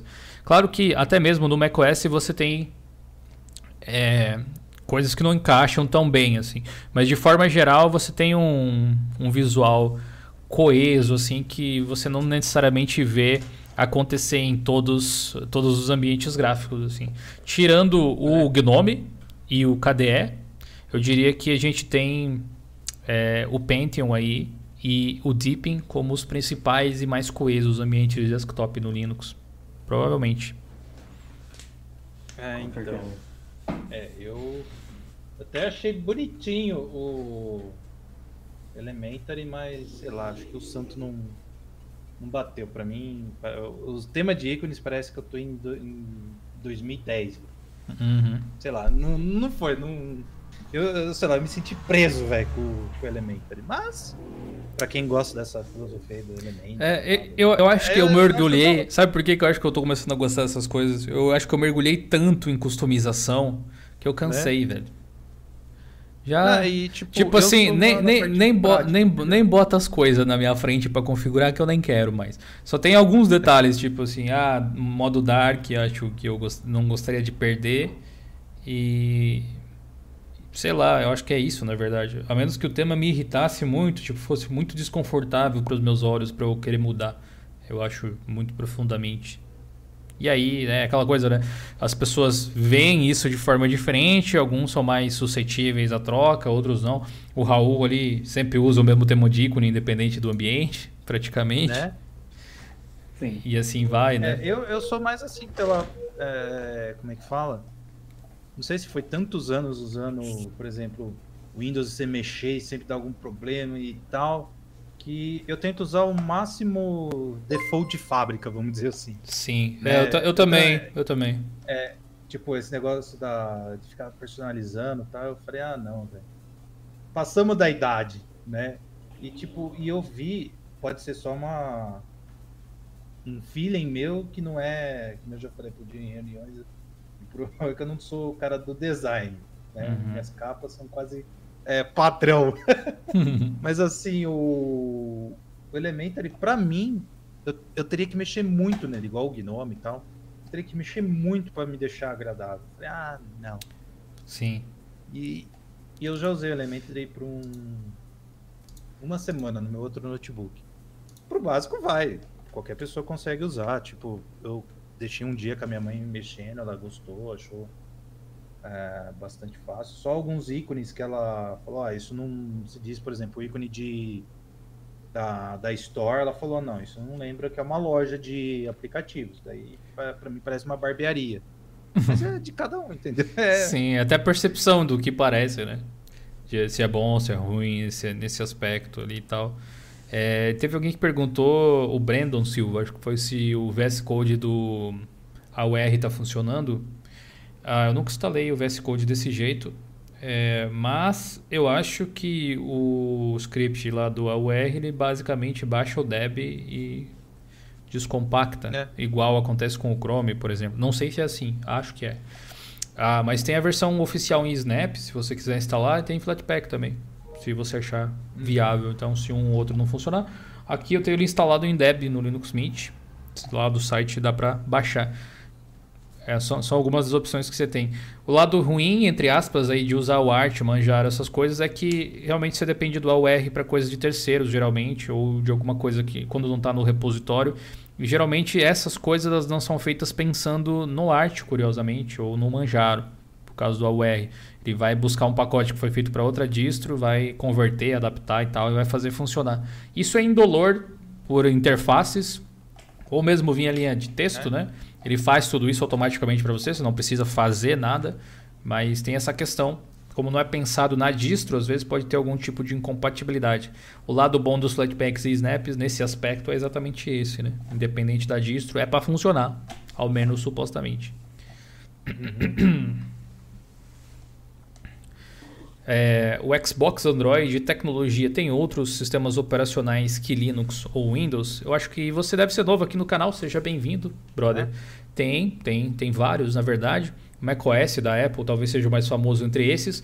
O sistema no qual a Apple baseia o kernel do macOS para fazer o macOS também é bem conhecido lá, que é o BSD, né? FreeBSD. E aí tem algumas versões de BSD, tem o Solaris, tem outros que são utilizados muitas vezes em, hum. em sistemas operacionais, em sistemas operacionais não, em ambientes é, corporativos, é, servidores, nuvem, internet das coisas, tem sistema operacional para televisão, né? o próprio Android é um sistema operacional baseado em Linux para celular, o iOS é outro, o Windows Mobile era outro, o Ubuntu Phone é outro, Replicante OS é um Android sem as coisas da Google, que é outro sistema, tem muitos sistemas operacionais diferentes aí. Peraí, que eu acho que dá pra gente meio que tentar fechar com uma dúvida aqui do Clayson. Uhum. Que tá querendo migrar, só quero uma última questão que ele falou. DBD é Dead by Daylight. É o game Dead by Daylight, problema de anti-cheat. Ah, é, é, Então seria só esse problema, viu, Clayson? Você for tá. É... Não faça isso, não instala o Windows XP, cara. Senão você vai ter um monte de problema, ainda mais em hardware novo.